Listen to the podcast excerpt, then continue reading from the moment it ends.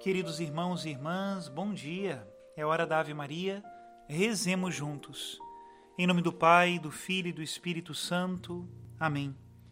Rainha do céu, alegrai-vos, aleluia, porque aquele que merecestes trazer em vosso seio, aleluia.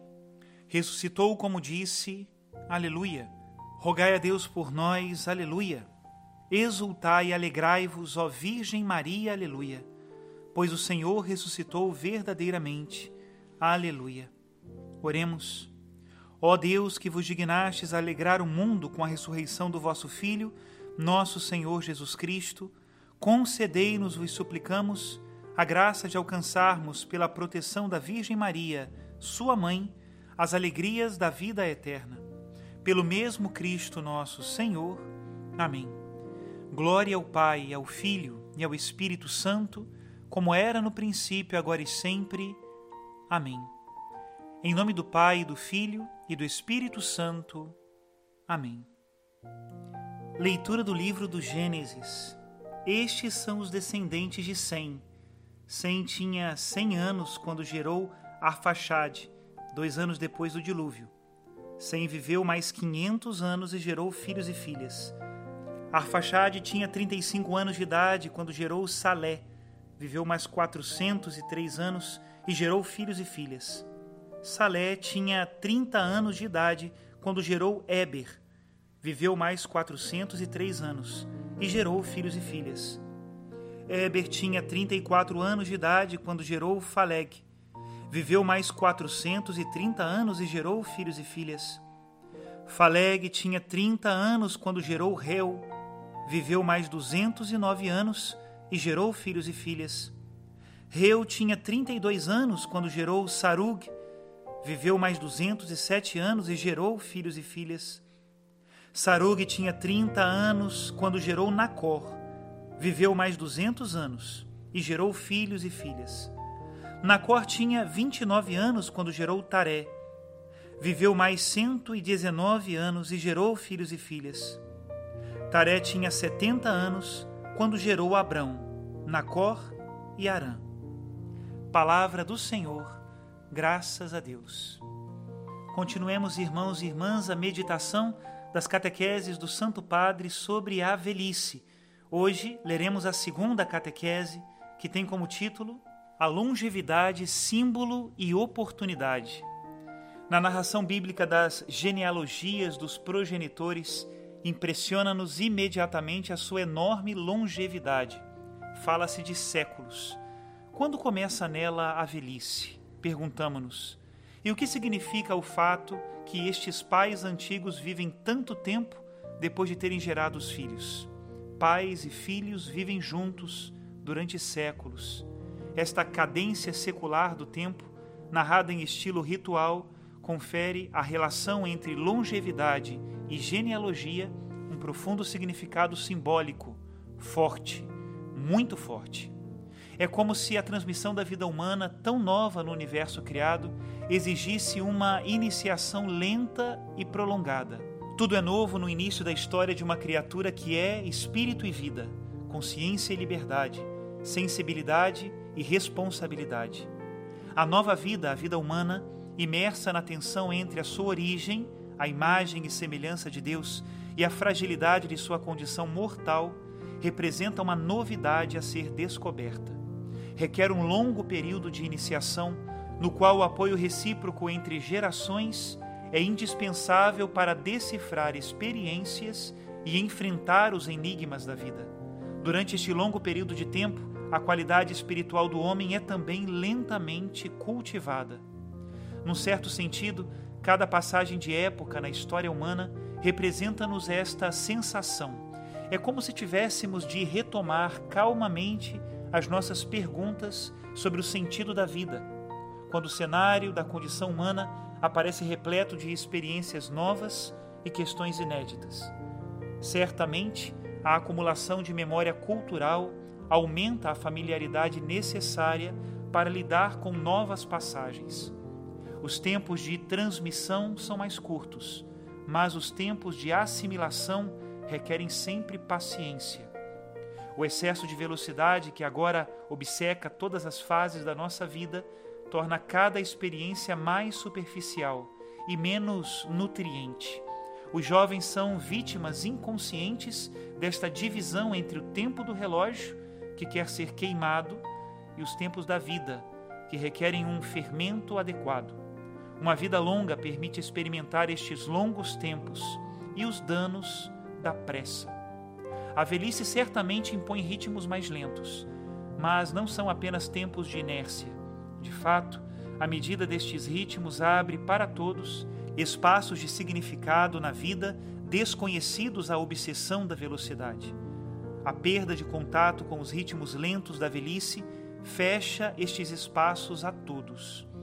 Foi neste contexto que quis instituir a festa dos avós no último domingo de julho aliança entre as duas gerações extremas da vida, crianças e idosos, também ajuda as outras duas, jovens e adultos, a criar laços entre si para tornar a existência de todos mais rica em humanidade. Precisamos de diálogo entre as gerações. Se não houver diálogo entre jovens e idosos, entre adultos, se não houver diálogo, cada geração permanece isolada e não pode transmitir a mensagem um jovem que não está ligado às suas raízes, que são os seus avós, não recebe força como a árvore que vai buscar a força às suas raízes e cresce mal, fica doente, cresce sem referências. Por isso é necessário procurar o diálogo entre gerações como uma necessidade humana. E este diálogo é importante precisamente entre avós e netos, que são os dois extremos. Imaginemos uma cidade em que a convivência de idades diferentes seja parte integrante do projeto global do seu habitat. Pensemos na formação de relações afetuosas entre a velhice e a juventude, que irradiam sobre o estilo geral das relações. A sobreposição de gerações tornar-se-ia uma fonte de energia para um humanismo verdadeiramente visível e vivível a cidade moderna tende a ser hostil aos idosos, e não por acaso também com as crianças. Esta sociedade que tem o espírito do descarte e descarta muitas crianças não desejadas, descarta também os idosos. Descarta-os, não servem, pondo-os em casas para idosos, internados.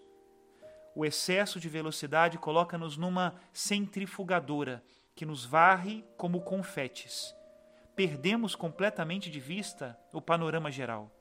Todos se agarram ao seu pedacinho, flutuando sobre os fluxos da cidade-mercado, para a qual ritmos lentos são perdas e velocidade é dinheiro. A velocidade excessiva pulveriza a vida, não a torna mais intensa. E a sabedoria requer perda de tempo.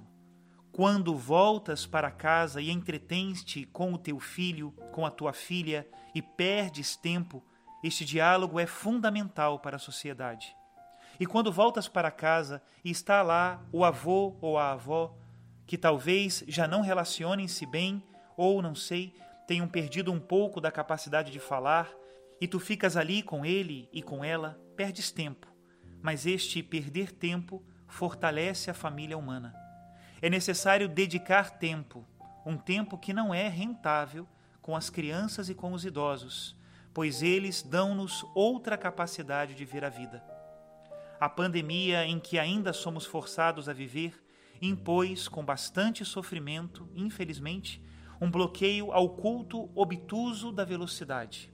E neste período, os avós funcionaram como uma barreira à desidratação afetiva dos mais jovens a aliança visível de gerações que harmoniza os tempos e os ritmos, restitui-nos a esperança de não vivermos a vida em vão e restitui a cada um de nós o amor pela nossa vida vulnerável, impedindo o caminho para a obsessão da velocidade que simplesmente a consome.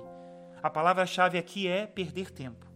A cada um de vós pergunto: sabeis perder tempo ou estáis sempre pressionados pela velocidade? Não, estou com pressa, não posso. É isso que dizeis? Sabeis perder tempo com os avós, com os idosos? Sabeis perder tempo e brincar com os vossos filhos, com as crianças? Este é o termo de comparação. Pensai nisto. E isto restitui a cada um o amor pela nossa vida vulnerável, como disse, impedindo o caminho para a obsessão da velocidade que simplesmente a consome. Os ritmos da velhice são um recurso indispensável para aprender o significado da vida marcada pelo tempo. Os idosos têm os seus ritmos, mas são ritmos que nos ajudam. Graças a esta mediação, o destino da vida ao encontro com Deus torna-se mais credível, um destino que se esconde na criação do ser humano, à sua imagem e semelhança, e que é selado no Filho de Deus que se fez homem. Hoje, verifica-se uma maior longevidade na vida humana.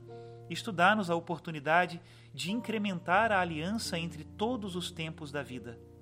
Tanta longevidade, mas devemos fazer mais aliança. E também nos ajuda a crescer a aliança com o sentido da vida na sua totalidade.